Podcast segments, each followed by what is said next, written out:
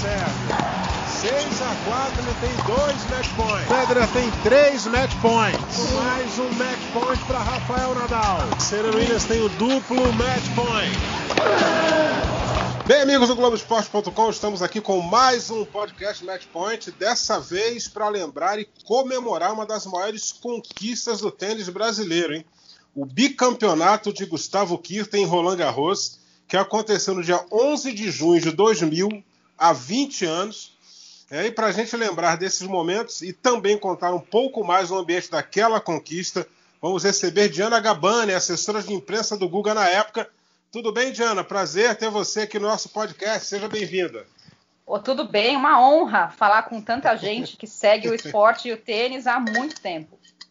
Pô, legal, Diana, chegando aqui para participar com a gente. Comigo também hoje, é, Narc Rodrigues e Thiago Quintela, vocês já estão habituados com a presença dos dois. Tudo bem com vocês, hein, meus amigos? Fala, Zé, tudo bem? Fala, Tiago. muito legal poder falar com a Diana aí. Né, tem muitas histórias aí para contar. Ficou muito tempo aí colada no Guga. Que bom trazer essas, esses bastidores aí, essas coisas aí que talvez nunca foram ditas. Quem sabe a gente arranca alguma coisa dela hoje, hein? Vai ser difícil, hein? É, vamos, Thiago já vamos tentou. vamos ah, apertá-la. E muito prazer enorme estar com vocês mais uma vez e com a Diana aqui. Acho que vai ser super legal esse bate-papo. E para o pessoal que está ouvindo a gente hoje, é, no dia 8 de junho, né, que é quando a gente está gravando, é, a gente lá no Globoesporte.com vai publicar ao longo dos próximos dias três, três reportagens especiais contando um pouquinho mais daquela conquista de, de Roland Garros. A primeira que sai amanhã justamente é para contar um pouquinho dos bastidores. Então, falei um pouquinho com a Diana, ela vai falar um pouquinho mais aqui. Também conversei com o Larry, com o Rafael Kirten, né, irmão do, do Guga. Depois a gente vai passar pelos rivais do Guga, então falei com Lapente, Café Unicov, Ferreiro, acho que vai ficar bem legal. E depois a gente vai ter na quinta-feira, né, para comemorar os 20 anos, um relato ali do, do próprio Guga sobre esse bicampeonato que muita gente acha que não coloca o peso adequado que ele teve ali para a história do, do próprio Guga e do tênis brasileiro. É isso aí, né? E, e, e para a gente lembrar aqui a campanha do Guga em 2000, só para a gente dar uma é, memorizada na história, o, a primeira rodada, gol do Andrés Vince Guerra, 3 sets a 0. Esse Vince Guerra é sueco. É, segunda rodada, o Marcelo Charpentier. Sinceramente, eu só lembrei dele que estava aqui na lista, hein? 3 sets a 0, porque eu não lembrava ah, mais desse o rapaz. cabelo todo pintado, é, cabelo descolorido. É, terceira rodada, Michael Chang, esse aí não tem como esquecer, 3 a 1 nas oitavas de final, gol do amigo equatoriano Nicolás Lapente 3 a 0 Quartas de final, esse jogo terrível, terrível, duríssimo contra o Evgeny Kafelnikov, 3 sets a 2 Semifinal, outra pedreira, Juan Carlos Ferreira, um grande adversário, um dos grandes adversários dele na época, 3 a 2 E na final ganhou do sueco Magnus Norman, 3 sets a 1. Se não me engano, o Norman ainda é treinador do Vavrinka, né? Porque as coisas estão mudando tão rapidamente que a gente acaba sim, é, sim, esquecendo. Sim. Ele ainda é treinador não, do Vavrinka. Ou já deixou o Vavrinka, Vavrinka ainda trabalha com o Vavrinka, o Magnus não. Foi a campanha do Guga em 2000 no bicampeonato de Roland Garros. É, já já a gente fala mais sobre alguns desses jogos, né? mas, Diana, queria saber, queria começar te perguntando como era o clima entre vocês naquele ano tinha uma cobrança muito grande da imprensa, do público, que o Guga ganhasse de novo Roland Garros. E como o Guga lidava com tudo isso? Pode, a palavra é sua, minha amiga. Ah, acho que já vinha uma cobrança, né? Depois dele ganha, fazer final de Roma, ganhar Hamburgo. Acho que chegou lá como muito, muito favorito. E naquela época, a gente, eu estava até conversando outro dia, acho que com o Thiago, com outras pessoas, que a gente tem uma visão de hoje de Federer, Nadal, Djokovic, que são estrelas que são muito fora do comum, né? Mas naquela época, do, naquela época o Guga era um dos grandes nomes do circuito. Eu me lembro até que na semana que antecedeu o Roland Garros, quanta coisa que ele fez. Eles tinham acabado de reformar a quadra central. Ele foi o nome que foi, que foi usado para inaugurar a quadra central. Deu entrevista num programa mais prestigioso da França, do talk show. Então, assim, já era, já tinha uma loucura muito grande internacional que a gente tende muito a esquecer, porque vê esses fenômenos, esses fenômenos grandes de hoje em dia. Legal, legal. E, e, e, naquela época a concorrência era grande. Você falou de Hamburgo, ele vinha de ganhar do Safin na final, né? O Safin, jogo que o Sport TV aí... transmitiu, né? 3 a 2 eu, eu, não transmiti o jogo, mas o Sport TV transmitiu. Eu já era do Sport TV, mas não fiz esse jogo. Esse jogo aí também foi de matar o coração. Tie break no quinto set. É, Exatamente. Uma, só para quem está acompanhando a gente, só para atualizar, Hamburgo hoje há algum tempo é um ATP 500, mas naquela época era um Masters 1000. Hamburgo. E ainda tinha final de cinco sets, né? Isso. Então o Guga vinha, na verdade, pessoa, né? final em Roma, que era antes, né? Era uma semana, é, não era que nem hoje, hoje em dia Roma é que antecede Roland Garros. Então, antigamente Roma era antes, depois Hamburgo e aí uma semana de intervalo e vinha Roland Garros. Eu queria só saber da Diana o seguinte, é que ele fala, é, ela já meio que contextualizou aí, falou falou uma coisa interessante, né? Falou, citou os três extraterrestres de hoje em dia. E naquela época, apesar do Guga chegar como um dos favoritos, não era o favoritaço, era um dos favoritos, porque tinha muita gente boa, era eram alguns jogadores e ali. To... O Ferreiro, e todo mundo no caminho do Guga, né? E todo mundo no caminho. Era o Ferreiro, o Kafelnikov que já tinha sido campeão. Era muita gente jogando ali. Tinha o Agassi que tinha sido campeão no ano anterior, era muita gente jogando bem, um monte de espanhóis aí jogando bem também, tinha já o Moyá ainda jogando, o Corretia, então era uma coisa assim. Eu queria saber se alguma lição, por exemplo, de 99, porque eu acho que em 99 o Guga chegou mais favorito, ou assim, vamos dizer assim, com menos gente disputando com ele assim o rol de favorito do que em 99. 99 ele estava mais favorito que 2000 se houve alguma conversa ali, ó, a gente não deve fazer como fez da outra vez, porque você vê, em 99, o Medvedev que acabou chegando na final, na época era 100 do mundo, tinha caído no ranking. Depois, se ganhasse, a semifinal seria com o Meligene, ou seja, também grande jogador, mas não era top 10, não era aquele cara que estava ali fazendo. Seria um jogo duro, mas o Guga seria mais favorito ainda. E aí lá no, na final teria o Agassi e o Irbate acabou sendo o Agassi.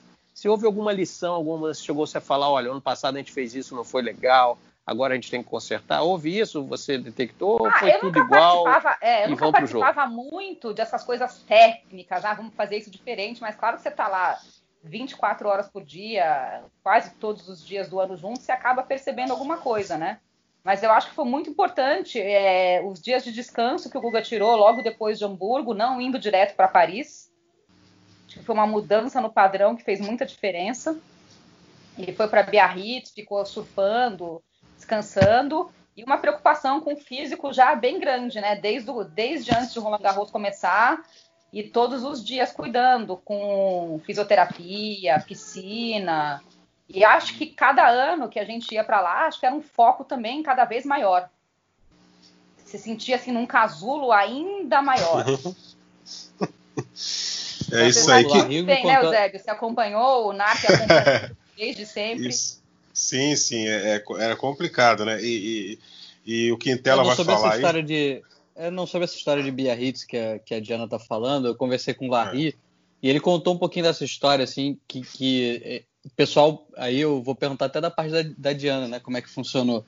É, o pessoal meio que teve que enganar a imprensa, dizer que o Guga ia para outro lugar, alguma coisa assim, para o Guga ficar em Biarritz tranquilo lá, sem ninguém, sem badalação, uma coisa mais mais de boa, assim, né? Porque acho que o Guga queria pegar um, umas ondas, não pegar muito na raquete, e que aquilo realmente teria feito uma diferença psicologicamente para ele, para ele ter esse descanso de dois, três dias ali. Ah, e fez mesmo, né? O Guga é um cara de uma ilha que sempre prezou muito é, esse tempo dele sozinho, a praia, o surf, o mar.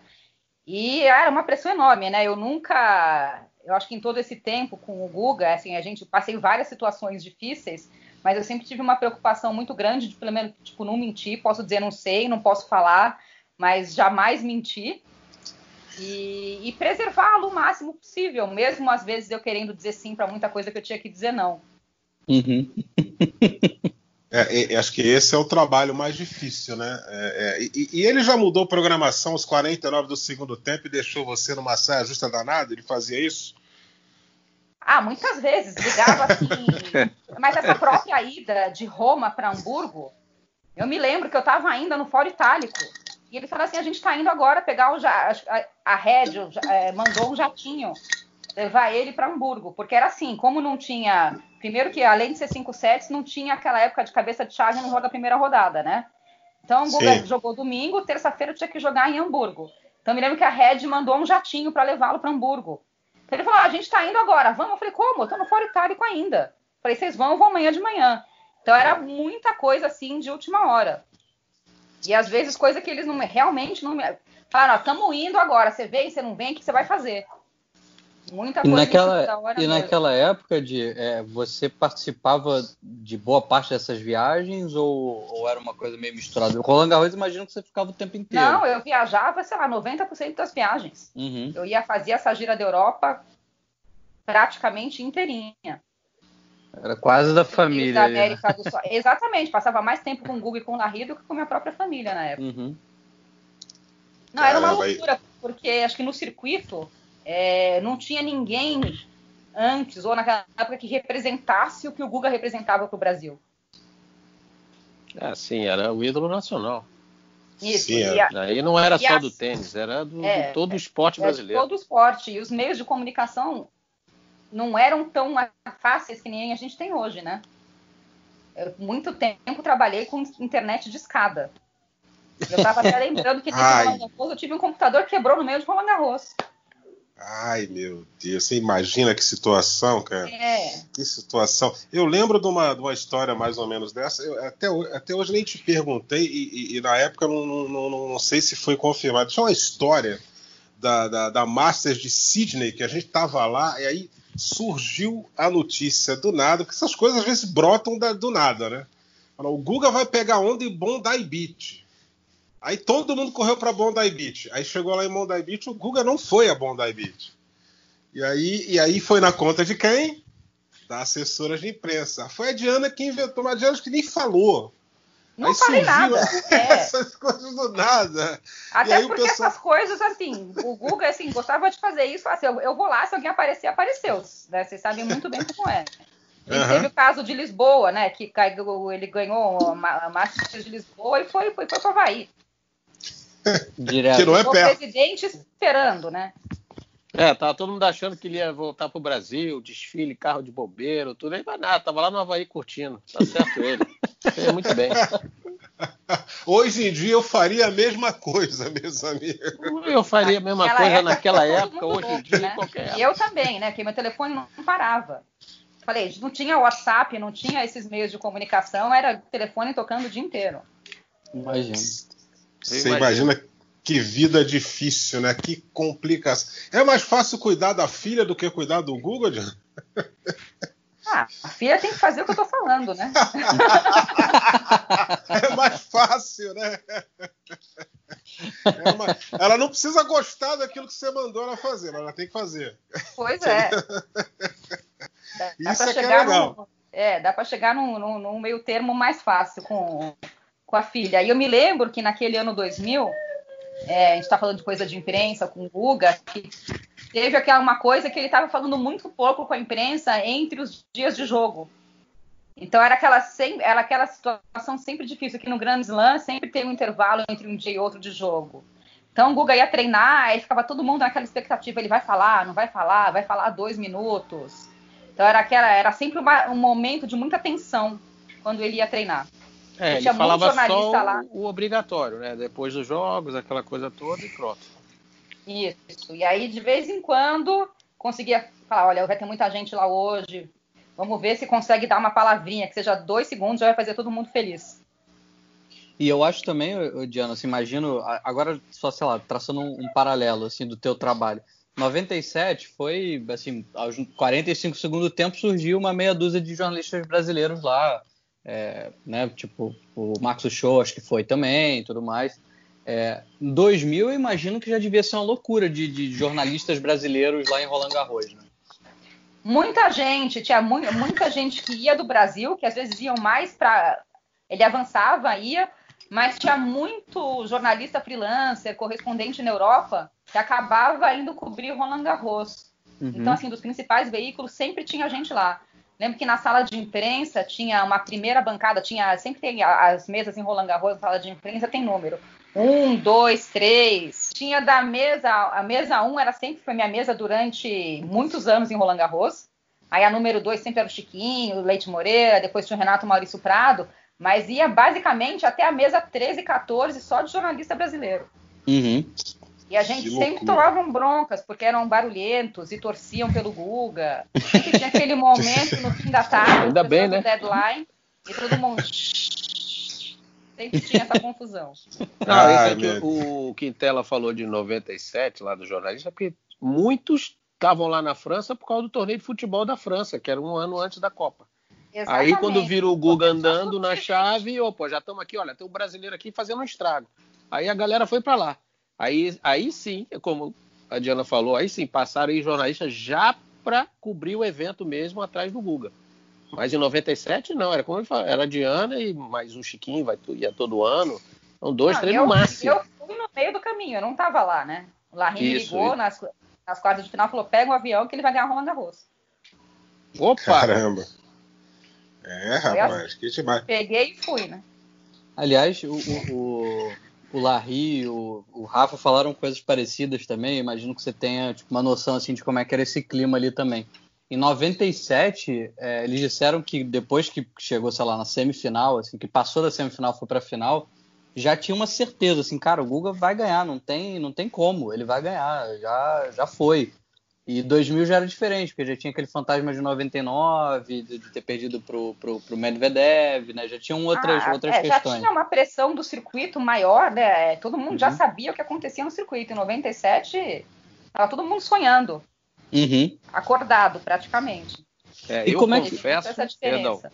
Fala, Fala. Thiago, desculpa. Eu Não, não, confesso não, que eu só pode tive falar. certeza que ele ia ganhar. Foi antes do jogo também. Mas foi engraçado que não foi nem com o Guga e nem com a atuação. Obviamente que a atuação, as atuações dele estavam enchendo nossos olhos. Mas eu tive certeza que ele ia ganhar quando eu vi a entrevista do Brugueira na véspera da final. Da entrevista do Brugueira, ele, do jeito que ele falou, eu falei assim, esse cara não ganha do Guga de jeito nenhum. Porque ele falou assim, ó, vocês estão dizendo que eu sou bicampeão, que eu sou o favorito, olha a campanha dele, olha quem que ele vem atropelando aí. Então, longe de ser o favorito. Eu tinha, ali eu tive certeza que ele não ia ganhar do Guga. Já meio que é- temendo, né? É a minha opinião, porque ele mostrou ali que estava com medo, com receio mesmo do que ia ter que encarar. E tanto é que na campanha, né, tirando ali a primeira, a segunda rodada, talvez foi o jogo mais fácil do Guga, afinal. É verdade. sabe é que verdade. aquele dia, é, sabe que esse dia da final, uma coisa que eu não me esqueço é que nos corredores da sala de imprensa já tinha um papel da embaixada da Espanha convidando jornalistas para a Uhum. festa do campeonato do Brugueira. Não me esqueçam disso. Isso é ótimo, eu adoro esse tipo de coisa. Olha a confiança tipo que eles estavam, né? É, rapaz, cola, cola. Isso aconteceu em 50 aqui na Copa do Mundo e deu, deu, deu no que deu, né? Jornal falando, campeão do mundo, os uruguaios colaram tudo isso lá no vestiário e o treinador falou: aí, tá vendo aí? Os caras estão falando que já, já ganharam de vocês. E Isso é uma beleza para motivar o adversário. Isso é uma maravilha. Já é uma pergunta que sai um pouquinho dessa, dessa questão Roland Garros aqui. Se trabalha hoje, é, é, faz aqui assessoria do Rio Open também, tem outros trabalhos de assessoria. É, é, e, e no Rio Open a gente percebeu uma coisa, principalmente quando veio o Nadal.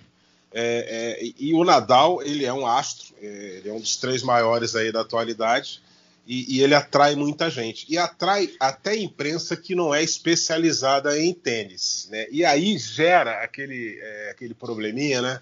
O cara que não tem muito, muita noção, muito conhecimento de tênis, aí, pede para você fazer uma exclusiva com, com, com um determinado tenista, aí lista um monte de coisa e sai perguntando coisas que não tem muito a ver com tênis. É, é, isso aí, você passa raiva ou consegue administrar na boa?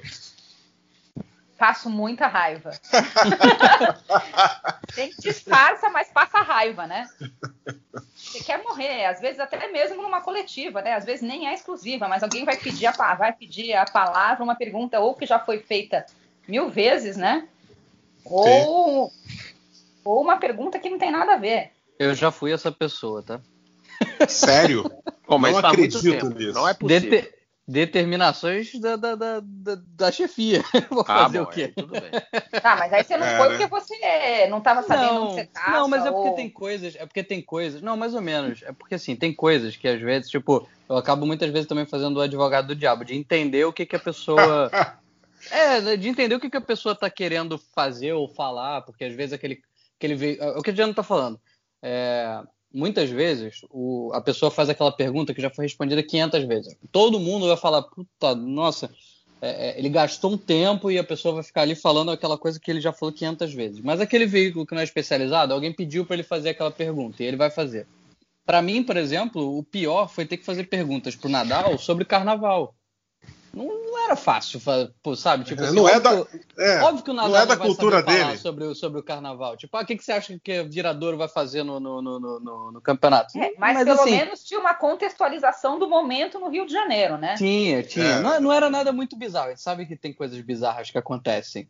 É, hoje eu sou a pessoa que passa raiva, mas ao mesmo tempo eu já consigo, já consigo ser um pouquinho mais advogado diabo de entender que às vezes a pessoa é, é, foi jogada ali e o veículo passou alguma coisa, porque realmente, assim, principalmente repórter, né, sabendo hoje como é que funciona a estrutura, é, eu estou na produção, é, a gente que está na produção às vezes entende muito mais daquilo de um esporte específico ou de até de esportes olímpicos em geral, a gente acaba entendendo um pouquinho mais. É, mas o repórter muitas vezes é, o, é a mesma pessoa que está todo dia no futebol, no clube, sabe? Botafogo, Flamengo, Vasco, Fluminense, aí hoje São Paulo. É, então, assim, o cara ele vai para uma cultura completamente diferente. Ele é, ele é pensado assim para um dia qualquer. Ó, você vai lá hoje e você tem que fazer essa pergunta aqui pro Nadal. Pô, é, entendeu? Tipo, é complicado. Às vezes a pessoa tá ali fazendo um, um papel que, que é muito ruim para ele também, mas ele tem que fazer. É meio complicado. É, se ele já vai com a pergunta pré-determinada, né, que já é, de certa maneira, uma orientação, aí não tem jeito. É. Mas é, acontece é, também, a Diana sabe disso, que acontece a pessoa que quer fazer uma pergunta só para aparecer ou fazer a pergunta, enfim. É, tem jornalistas e jornalistas. Tem. Sempre tem. E no Grand Slam acontece igual acontece aqui. É, imagina. E quem é que te dá mais trabalho? É, é, é, a gente da televisão, aí eu já me incluo nesse negócio aí. Quem é que te perturba mais lá? Gente, a paciência. Pessoal do rádio, pessoal da TV ou pessoal da, da imprensa ali do tecladinho? Quem é que te, te Sabe, cobra eu mais? Acho que mudou, Eusébio, eu acho que mudou muito, porque primeiro que antigamente as notícias demoravam muito mais para chegar. Então eu tinha uma quantidade de ligações e contatos de pessoas apenas querendo informações. Uhum. É, demorou. É, a gente às vezes está falando uma coisa que não tinha um live score rapidamente. Uhum. Então tinha muita ligação de gente querendo saber resultado. Mas o que dá mais trabalho, eu vou te falar, é sempre a coisa pequena. Eita. Sempre a coisa pequena que não entende como funciona o dia a dia. A coisa grande, a pessoa vai ficar brava comigo, mas vai entender o contexto. Claro, claro. Então, sempre o pequenininho que quer causar, que dá o trabalho. Mundo moderno. Isso é o mundo moderno. Parecem aquelas, aquelas perguntas de, de internet quando a gente está com o jogo no ar. Aí eu olho para o meu comentarista que, que por acaso está aqui conosco, aí faço a seguinte pergunta: Cara, eu tô lendo isso mesmo? É, é, é, lê para mim aqui, porque eu não acredito que eu tenha lido esse tipo de pergunta. Aí, aí eu pergunto assim: você é novo aqui? Porque é impressionante esse tipo de pergunta, né? É, tem coisa que realmente. É isso, aí você tem que ter uma paciência. Pesquisa, né? A pessoa que não pesquisa, pessoa que não quer entender como funciona, aí essa é, que fica isso com raiva, aí... essa que vai te difamar. Não, eu confesso que essa aí eu até falei um dia, na te... uma vez numa transmissão, e o rapaz até me respondeu de maneira mais mal educada. Mas, mas o que acontece é o seguinte: é que algumas coisas, hoje, hoje como tá todo mundo, a gente sabe aqui, trabalha com isso, algumas coisas são facílimas hoje de você ter acesso. Bota lá na internet, Googlezinho, pô, quem foi o adversário do Guga na terceira rodada do, de Roland Garros 2000? Você botou isso? Pô, vai aparecer lá o, o nome do jogador, o resultado, muitas vezes vai passar, vai passar também a estatística do jogo. Tem de tudo ali. Então, se Exato. a gente está ali, tem que ficar olhando no jogo. São vários pontos no jogo de tênis. Às vezes um detalhe, eu estou falando só com especialistas aqui. Às vezes um ponto, um detalhezinho, um jogador decide o jogo. Então você não pode ficar toda hora olhando para lá ou fazendo a pesquisa para quem perguntou. Entendeu? Porque ele pode perguntar uma coisa que se eu botar lá, eu vou achar, mas ele também pode achar na casa dele. Entendeu? Então, algum, às vezes, muita coisa assim, quem está em casa, quem está assistindo, pode ele mesmo procurar e vai poder ler até com mais atenção do que eu. Porque eu tenho que prestar atenção no jogo também. Então, isso é, às vezes incomoda um pouquinho quando começa a falar, mas isso não é sempre, não. É um outro jogo que de repente a gente dá um detalhe, dá um recorde aqui, dá uma situação que aconteceu há muito tempo, aí começa a vir uma pergunta depois da outra. Mas, se me permitirem, deixa eu só fazer uma perguntinha para a Diana, já daquela campanha mesmo. Porque a Diana, a Diana ficava no box, né? Do Guga ali. Larry, Rafael, Sim, acho claro. que devia ter ali seus lugares já marcados, né? Igualzinho a sala de imprensa, sempre um, igual. dois, três Nossa, e quatro, é sempre é. igual, já devia ter. E, e, e, essa campanha ficou marcada por dois jogos duríssimos. Dura, na verdade, foram três coisas assim, fazendo. Dois jogos duríssimos, quartas e semi, que o Guga esteve atrás, assim. Não esteve perto da derrota, mas situação difícil. Dois ah, sets não, a um atrás. do Café Unicov, Não, dois sets a um atrás. E contra o Ferreiro e contra o Café Unicov, break abaixo. É, no quarto set. Break abaixo no quarto. O Ferreiro, se eu não me engano, foi logo no início do set, 2 a 1 um com quebra abaixo. O que o set já tinha andado um pouquinho, mas era quebra tava atrás. 4-2, tava 4x2 o Café Unicov. É isso, quebra atrás. Tá? E depois aquele lance lá daqueles 53 match points lá que o Guga não fechou o jogo, que teve aquela situação que deu a bola fora, o cara desceu, é bom, uma hora depois só que o Guga foi ganhar o jogo. Naquele, naquele box ali, naquele momento, dava para sentia o Larry diferente, conversava com o Rafael, o Larry pegava tudo só para é, ele. Acho que o mais nervoso que, que, que você pescou dali aquele momento? Até porque, se a gente fizer, só concluindo, uma comparação com 97, quando o Larry ligou para você nas quartas, ó, vem que ele vai ganhar. Ali era uma situação que o Guga esteve atrás, tanto nas quadras, não sei se acredito que o Larry não possa ter afirmado com tanta convicção, ó, esse Roland Garros ele vai ganhar, porque ali foram dois jogos dificílimos, né?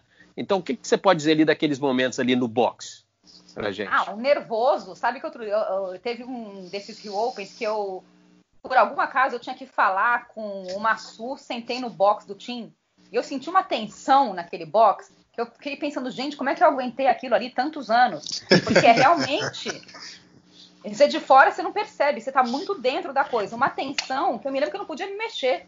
Se eu me mexesse, o Larry ia falar que fez barulho e perdeu ponto por, por aquele motivo, sabe? E o Larry era uma pessoa que queria, não, o negócio começou assim, só levanta a hora que é match point. Mas o Larry, você sabe, né, gente? Ele nunca desiste. Então, assim, nunca ele acredita até o último momento. Então, nunca ia vir dele. Mas o que eu me lembro aqui no jogo do Norman, eu sempre tinha. A gente tinha uma câmera digital na época que era muito moderna, mas que ela fazia um barulhinho. E eu sempre estava naquela função de filmar um match point. Imagina o Norman lá, mil vezes, aquele barulhinho, pim, aí não ganha o match point, não ganha o match point. Eu me lembro que eu tomei uma bronca, desliga essa câmera! Quase acabou a bateria da câmera, pois tanto é, gravar. use match points, eu me lembro que eu tomei essa bronca da câmera. Caramba. Mas a bronca eu, eu veio de quem? Do veio da torcida mesmo ou do, do, do boxe não, do Norma? Veio do Larry, do Rafael, ninguém ah, tá. podia. É, não, veio do boxe. Não, da torcida não tomei bronca nenhuma, não.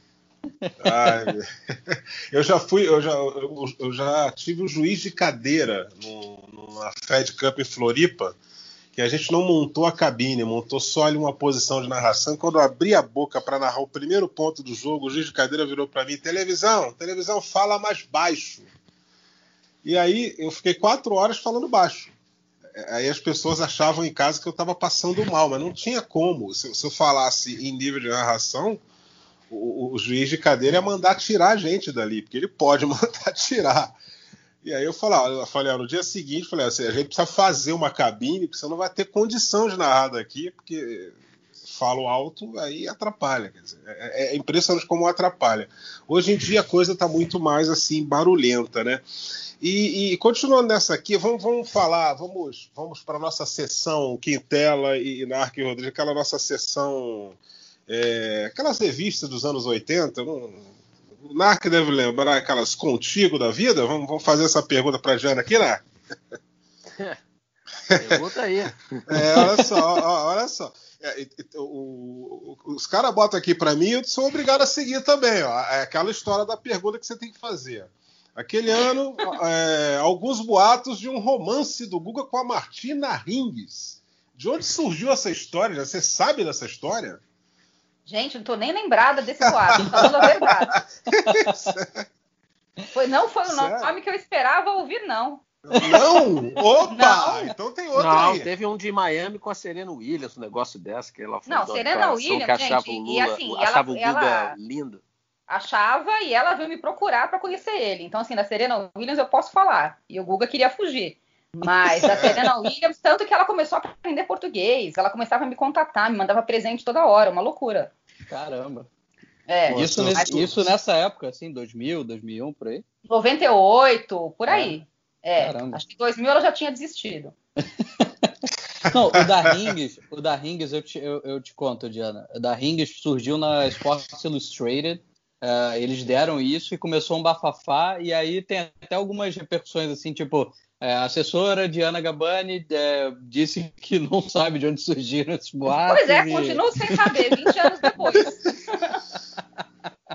Mas é porque eu acho que a Rings, a Rings é, ela chegou a estar tá no box do Google, eu acho, na, na semifinal, porque ela também estava na outra semifinal. Então acho que teve algum convite para ela assistir o jogo, alguma coisa. E os dois terminaram o ano também como número um. É, e a Rings, ela era da Octagon, né? Ela foi da Octagon há muito tempo, que era a carreira, a empresa que agenciava a carreira internacional do Google. Então, existia um, uma proximidade mais. Tinha uma ah, relação. fez final em 2000, é. perdeu para Mary Pierce, não foi isso? Perdeu para Pierce foi. e ganhou dupla. Com a Mary Pierce também. Isso, então ela tava, é isso mesmo. Ela tava lá. É, é, relação tinha, né? É porque eu acho que pegaram a relação que tinha e aumentaram para alguma coisa maior. Né? Nossa, vou até procurar, agora fiquei curiosa. Agora, essa, essa, essa da Serena aí me, me surpreendeu. Ela ficou dois anos tentando, hein? Que maravilha, hein? Que maravilha. O Guga tem que fugir dela. É Ô, Diana, complicado. deixa eu te perguntar. É, a, gente, a gente já conversou sobre isso, mas enfim, só para a gente colocar aqui no podcast também, que eu acho que é legal as pessoas saberem. É, como é que era o, o, o, dia a dia de vocês ali, né? Como é que era a estrutura de vocês é, nos dias ali em Roland Garros? Você me contou que tinha uma, uma coisa um pouco mais simples, de um restaurante que vocês iam, que o hotel não Isso. era um hotel super badalado, enfim. Não. Como é que era a, a, estrutura do Google? Porque hoje a gente imagina o Federer num, no Roland Garros ou Nadal ou ele está numa mansão, ou no iate, ou num hotel mais maravilhoso de Paris. Isso, com o andar todo fechado para ele, né? É. Exatamente. Não, a gente sempre ficava num. Depois do primeiro segundo ano que a gente ficou naquele hotel Duas Estrelas, que todo mundo ficou muito famoso, é, a gente ficou até o final da carreira do Guga no hotel que chamava Villa Escudier, que era um hotel desses hotéis de charme, que devia ter acho que 20 quartos, mas eram quartos muito simples, só que tinha um grande diferencial. Era duas quadras e meia de Roland Garros a pé e tinha uma sensação de você estar num, num, bairro pequenininho, gostoso. Então, tinha um jardim no meio. Vários jogadores ficavam lá, ficaram muitos anos. Até tinha um painel com fotos de todos os jogadores que ficaram naquele hotel ali. E aí tinha uma vendinha na esquina, aí comprava umas coisas. A, é, a moça sempre levava o café de todo mundo da manhã no quarto. Quem, quisia, quem queria ia comer no jardim. É, tinha um restaurante italiano que chamava Távola, a gente toda noite ia jantar lá, uma exceção de vez em quando de ir a um restaurante brasileiro. E todo dia de manhã o Guga acordava com o Larry, ia fazer uma sessão de piscina e de físico numa piscina ali perto. Aí sempre tinha, eu sempre tinha que informar a hora do treino do dia seguinte, não era uma coisa que era amplamente divulgável. Né? Hoje uhum. em dia todos os grandes lãs divulgam os treinos, naquela época não.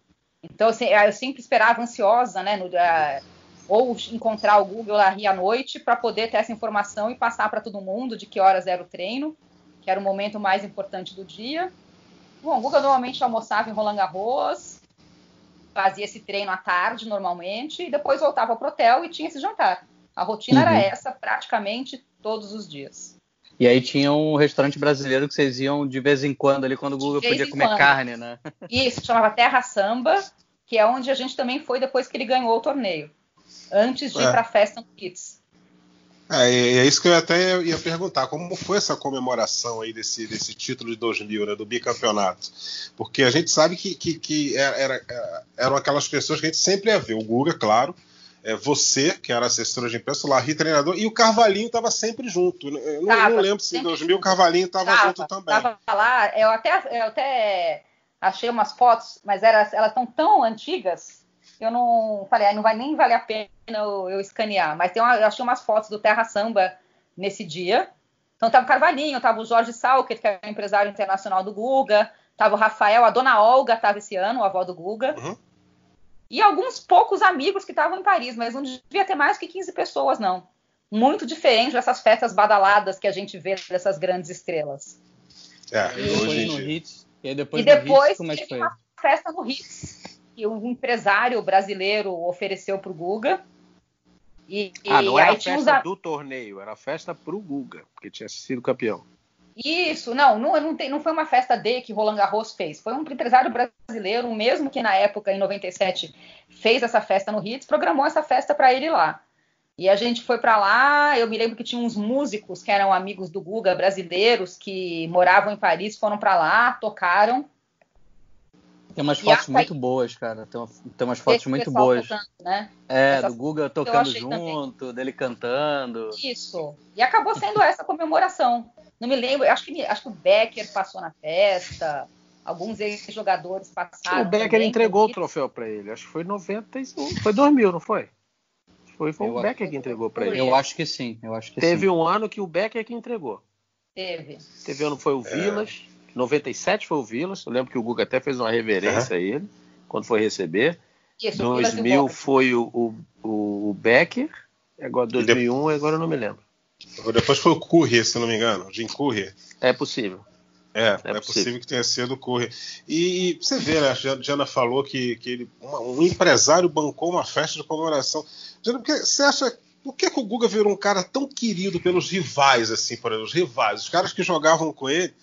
É, é, tinha um carinho muito grande pelo Guga, principalmente tenistas aqui da Argentina, que, que é perto da gente. Né? Os argentinos adoravam também o Guga. Adoravam. Ele ia para a Argentina e ele era tratado que nem argentino. Isso para um brasileiro completo. é uma loucura, né? até completo é. a tua pergunta, o, o, Eusébio, porque eu tive a oportunidade de falar esses dias com o Lapente, que era amigo de, né, de juvenil do Guga, né? Ganharam é, Grande Slam juvenil juntos. É, mas, pô, o Café Unicov, o Ferreiro, assim, um, um, um, falam de uma. Sabe, eram, eram grandes rivais e falam com uma amizade, com um carinho do Guga, assim, que me impressiona, assim. Eu, até então estendo a pergunta para Diana, né, de como é que como é que era esse fora de quadra entre eles, assim, sabe, essa relação que tinha. Ah, acho que era uma relação um pouco mais próxima do que existe no circuito hoje em dia, mas já era uma coisa, cada um estava sempre com a sua equipe, mas quando se encontravam, eu acho que o Guga tem uma simplicidade natural que ela encanta as pessoas, né? O Guga é o cara que ele vai à minha casa, ele vai cumprimentar o porteiro do prédio e ele vai cumprimentar a moça que está aqui limpando. Da mesma maneira, ele vai encontrar o ferreiro, ele vai cumprimentar a família inteira. Ele vai, ele é um cara sem frescura e ele é muito o que você vê. E vai na sua casa de chinelo. Isso. e esqueceu a mala, sabe? Ele é, ele é muito natural. É, acho que as emoções dele são transparentes. E tem uma educação que a gente não vê no dia a dia do circuito. Todo mundo vai falar oi, tchau. Mas poucas pessoas vão cumprimentar, desde o porteiro até a pessoa que está fazendo o último trabalho, e ele faz isso naturalmente, não é algo forçado, né? É algo que ninguém ensinou a ele. Uhum. Uma coisa natural. E eu é, acho que tem aí... a ver muito com isso. Eu imagino porque também é aquela história, jogador de tênis, é, cada um tem a sua equipe ali, mas eles treinam entre eles e não tem jeito. É, muitas vezes eles estão se encontrando aí, tem que treinar. Então você acaba desenvolvendo uma relação que não fica só da quadra, né? Você não, acaba tendo uma relação. Agora mesmo, até mostrei pro, pro Thiago, você deve ter visto aí, teve uma, um call do, do Guga com o Vilander e com o Corretia, pô, o depoimento do Corretia é sensacional. É sensacional. Fala, pô, eu fui treinar com ele, ele tinha acabado de sair do Challenge. Falei, pô, esse cara me varreu, eu tinha ganho Roma, eu tinha veio, o cara chegou e me varreu no treino. Eu falei pra ele, isso antes de 97. Ah, se continuar jogando assim, tu vai ganhar o torneio. E não deu outra. Isso parece que o treino foi no sábado, o Roland Garros começava na segunda. Depoimento do próprio Corretia. Então isso é pois é, realmente é, sensacional. foi um cara coitado, né? Que perdeu tanto do Guga. Apanhou bastante. É. é duas finais de Roland Garros que ele não conseguiu vencer, né? Agora, já depois da pergunta do Eusébio, aí já que ele era tão querido assim, aí eu vou uma pergunta treta. É de novo, o roteiro Epa. aí disseram para eu fazer. Ah, é, eu vou botar a culpa é. no roteiro do Thiago, do Thiago aí. É. Põe na conta do então, Thiago. Se, é, na conta do Thiago. Se, já que era tão querido por todos, tinha alguém que ele não se dava bem? Ou você pode falar que já deve ter parado até de jogar. Tinha alguém ah, que, que a, a, relação não era tão boa assim? Você pode, alguém assim, não adianta falar um 300 do mundo, não. Tem que falar um cara. Não, eu vou falar. Eu acho que assim, eu acho que é muito difícil você ver o Guga brigando com alguém, né? Ele é uma pessoa que ele, tipo, evita conflito, ele sabe contornar situações difíceis, mas eu acho que até talvez ele já tenha falado, inclusive, mas naquela época o Hewitt era o pior da versão dele, né? Então, acho que ali o relacionamento era difícil. Eu acho que ele ah, é. melhorou como ser humano ao longo dos tempos, mas naquela época que ele estava no auge, nossa, era, a convivência não era fácil. É. Não, ele, ele, ele, sempre foi um cara complicado. Ele proibiu o capitão da Davis da Austrália de dar entrevista aqui no Brasil, em Florianópolis. Ele proibiu. Ele falou, você não vai falar com a imprensa. Mas ele era número um do mundo. Ele chegou. Se bem que ele foi hostilizado aqui em Floripa, o Narc estava lá, eu não estava. Mas ele foi eu hostilizado tava. pela eu torcida o tempo inteiro. E ele ficou muito. quietinho. Mas vou dizer uma coisa, jogou muito. Viu? É, é, e quando ele matou o jogo lá 3 a 0 ele soltou aquele camão dele. Aí saiu ele jogou mandando e desmandando. E, e, ele é um cara que era muito difícil. Eu não sei se. Acho que hoje ele melhorou bastante. Ele já, já agora é, é pai, casou. Isso, ele, ele, teve uma é. influência também muito grande dos pais, que não eram fáceis também. Mas. Não era. É, porque até com o Marcelo Rios, o Guga tinha um bom relacionamento. É, né? É, que, que também não é fácil ter um Isso, bom relacionamento mas com o Marcelo, com o Marcelo Rios. Rios. O Guga tinha um bom relacionamento. Mas sabe ah, que quem legal. mais me impressionou né, nessa série de, de papos que eu tô tendo? O Café Unikov. Porque eu, eu esperava né, uma, um russo, uma pessoa mais fechada e tal. Super gente boa, tava tranquilo para falar sobre o Guga. E foi talvez um dos grandes rivais ali do Guga, né? Um dos caras que Também, mais teve trabalho e mais deu assim, trabalho. É. Ele, o Safinho, o, cara, acho que os russos são meio para dentro assim pelo estilo deles mesmo, mas na hora no é. tênis assim, eu não sei se é antes ou depois da vodka, eles se soltam e são caras absolutamente agradáveis. Não, eu sei porque, por exemplo, eu, né, a Diana, vocês todos sabem, eu fiquei dois anos de capitão de beach tênis aí da seleção do Brasil. Então, dois anos eu fui a Moscou para jogar, para participar lá do mundial por equipes. E eu encontrei, porque o, o mundial era realizado no centro de treinamento russo. Então eu encontrei Caixa 9, encontrei Gabashvili, tirei foto com ele, o Tursunov, Davidenko, o Café Unikov estava lá, pô, mas pessoas assim absolutamente, sabe, uma, muito, muito, muito, muito simpáticas, sabe, atenciosas, tudo, sabe, muito longe daquele russo, aqueles russos, né, que é padrão, quem faz fechadão, tudo, nada disso, nada disso. Outra completamente, outra Rublev, estava todo mundo lá. É, outra, outra imagem, uma imagem completamente diferente. É, porque dentro da quadra é outra situação. Agora, é, então, Nark, a gente devia aconselhar o, o Danil Medvedev a tomar um pouquinho mais de vodka, né? Rapaz, sabia que eu estava é. vendo agora? O, o Thiago vai lembrar. Sabia que o Medvedev foi. Já, estou aproveitando aqui o, o, o, momento, porque afinal de contas nós estamos vivendo essa situação aí que é um absurda, que é absurda. Se eu pudesse, eu estava lá nos Estados Unidos também para protestar esse negócio aí do caso do George Floyd. O Medvedev já foi desclassificado, acho que foi num challenge, torneio menor, um challenge que eu achei isso na internet outro dia, jogando contra o Donald Young, tá? Para quem não sabe, tenista negro, norte-americano. A árbitra era uma senhora negra também, e ele foi desclassificado porque disso. falou alguma coisa racista. Eu lembro disso, a gente até subiu nota, set. a gente subiu nota na época. Foi bem, bem Entendeu? Foi desclassificado. Eu tô falando, Zé, porque você citou esse nome específico. Uhum. Tô, tô, lembrando. E eu acabei de ver isso, tem dois dias aí que eu tava vendo umas coisas de brigas no tênis aí, confusões, tudo, é piscou isso para mim. Entendeu? Então talvez é, esse seja uh -huh. aquele que é fora da curva. é, em, em um Wimbledon ele, ele, ele, ele, teve um ato também meio desrespeitoso. Ele pegou algumas moedas e jogou em direção Sim. a Mariana Alves. É, ele... Coitado. Esses tá juízes portugueses são dele. vítimas, né? O juiz de cadeira português é vítima. É impressionante. Essa Mariana Alves, ela traz, ela é um para-raio, a Mariana Alves. Coitada, né? Coitada dela. Agora, uma, uma, última, assim, a gente já daqui a pouco está chegando no nosso finalzinho aqui. Você gostaria de ser assessora de imprensa de qual dos três? Federer, Nadal ou Djokovic? O que, que seria mais tranquilo para sua vida? Putz, tranquilo? época, Posso acrescentar só uma coisa na pergunta? E o que é. você acha, acha não, com certeza, porque você está no ramo até hoje aí, o que, que seria diferente da época do Google, então, então vamos botar arredondando aí, 20 anos atrás para agora? O que, que mudou na, na relação da, da assessoria com a imprensa? Você falou aí que agora tem muito mais veículos, tem muito mais facilidade. E aí, juntando junto com essa pergunta do Eusébio, qual dos três você gostaria só não de deixa ser? De, só não deixa de falar do convite que você teve aí, que você é começou é, e eu, eu fiquei curioso. Eu um convite umas semanas para acompanhar o Nadal, uma época na, na aqueles torneios de Cincinnati, Montreal, uma época que o Benito não, não ia poder viajar com ele. O Benito, inclusive, acaba eh, diz muitas vezes que o trabalho dele foi inspirado no meu, com o Nadal, né? Mas acabou que no fim o Benito pôde viajar e acabou não rolando. Mas quem eu gostaria. Sabe que eu gosto, talvez gostaria de trabalhar com Murray. Aí a vida é mais tranquila. Mais tranquila na Inglaterra? Não sei se é mais tranquila, viu? Mas com certeza o mais difícil deve ser o Djokovic. Ah, com certeza o Djokovic é, é mais mesmo? difícil. Eu acho que sim. Eu acho que ele queria muita controvérsia. O Nadal e o Federer, assim, é difícil, deve ter muito pedido, tem que dizer muito não, mas eles não são caras muito controversos. O problema é não, tem outra... depois você controvérsia, e, né?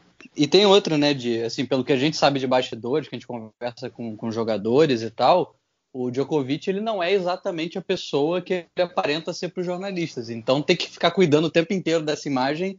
É, realmente não deve ser fácil. O Federer e o Nadal parecem ser pessoas mais naturais, tanto é, no dia a dia quanto ali na sala de imprensa. Acho que não pode não mudar tanto assim.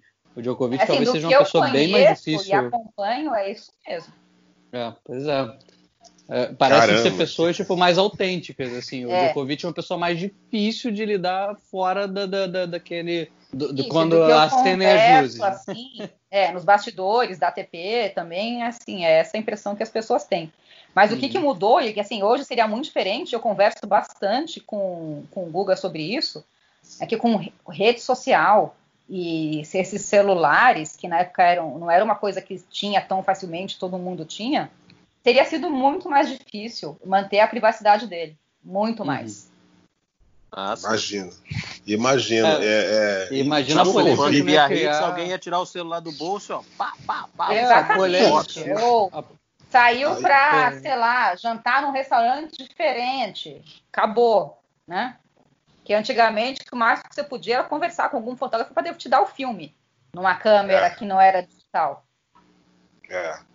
É, e, eu imagino, cara, porque, por exemplo, é, esse, esse tempo todo é, junto com, com o Guga, né, você não, não teve que administrar nenhuma declaração do irmão dele ou da mãe dele. Hoje em dia, amigo, os caras têm que administrar a declaração do pai e da mãe do Djokovic. Realmente é complicado. Não, e você tá falando de novo. É. Meu Deus, o Djokovic só, aí. só de você falar isso me deu um frio na barriga. Isso, o que o Eusébio falou, completando exatamente com o que o Thiago e a Diana falaram o Djokovic é o pacote inteiro, né? A mãe fala, o pai fala, todo mundo fala. É, a mulher fala. É o pacote inteiro, né? É difícil realmente. É, daqui a pouco os filhos começam a falar. Né, é.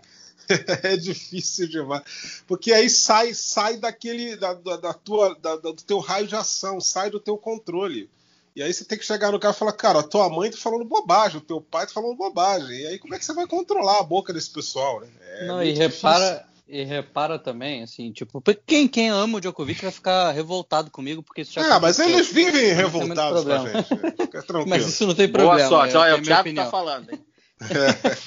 Não, mas olha só, é, o que eu acho, que eu tô falando da autenticidade, de tudo, né? Que o Djokovic muitas vezes é um personagem é, para não causar tanta polêmica na frente das câmeras e tudo mais. Pode ver que a maioria das polêmicas que o Djokovic inicia, ele fala em sérvio eu acho que é quando ele está um pouco mais à vontade para ser ele mesmo. Então, por exemplo, a questão das vacinas surgiu numa live uhum. com outros tenistas sérvios, entendeu? Tipo, ah. aí depois, quando ele faz um texto no New York Times, já muda completamente a postura. Então, acho que é, é quando ele se sente um pouco mais à vontade para falar, é que saem algumas coisas mais, mais complicadas. É, mas ele precisa maneira, entender é polêmico, mas ele está dando a opinião dele, então a gente tem que respeitar. É, claro. Não, sim, claro. Sim, ok. É democrático, exatamente. Agora, eu preciso entender o seguinte, amigo. De, desde quando um cidadão alemão chamado Martin Lutero pegou uma Bíblia e tra, traduziu do latim para o alemão, cara pega do servo e tra, tra, traduz para o inglês. Quer dizer, aí. o problema é que na hora da tradução você pode distorcer. E aí eles vão colocar na conta dele, às vezes, uma coisa que ele não falou. Esse, esse é o cuidado que, que o cara tem que ter. Sim, sim. É. Entendeu? Então é isso aí. É, alguma, algo a acrescentar? É, Não, só falando em negócio. É, vocês estão falando também em negócio de língua.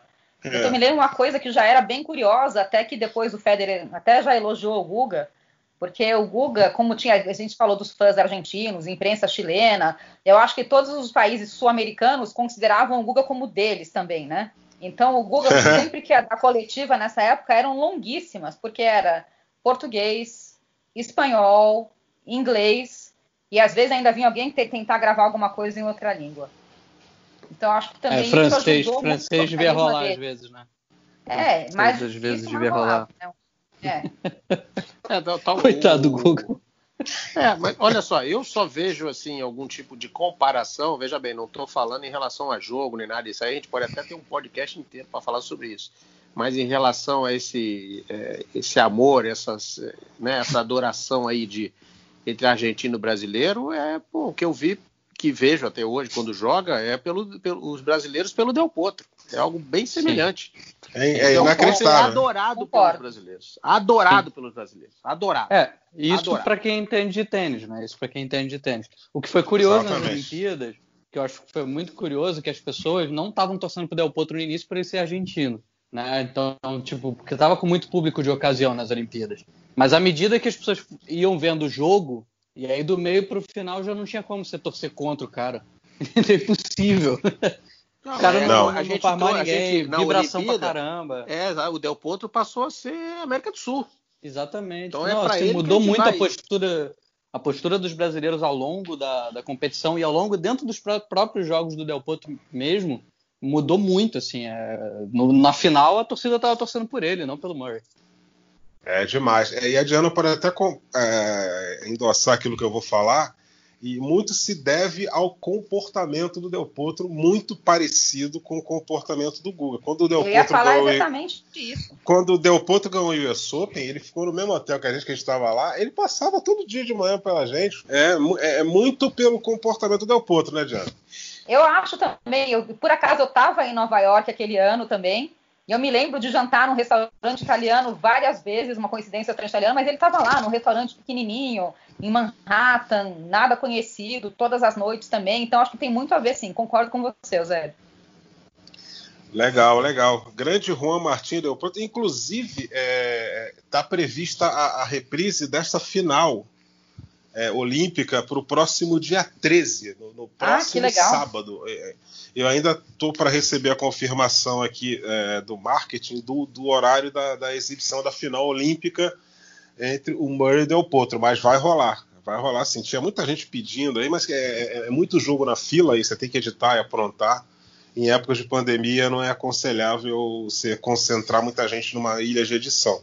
Mas isso aí já está previsto para o próximo sábado, dia 13, é, em horário a ser definido, provavelmente pela parte da manhã.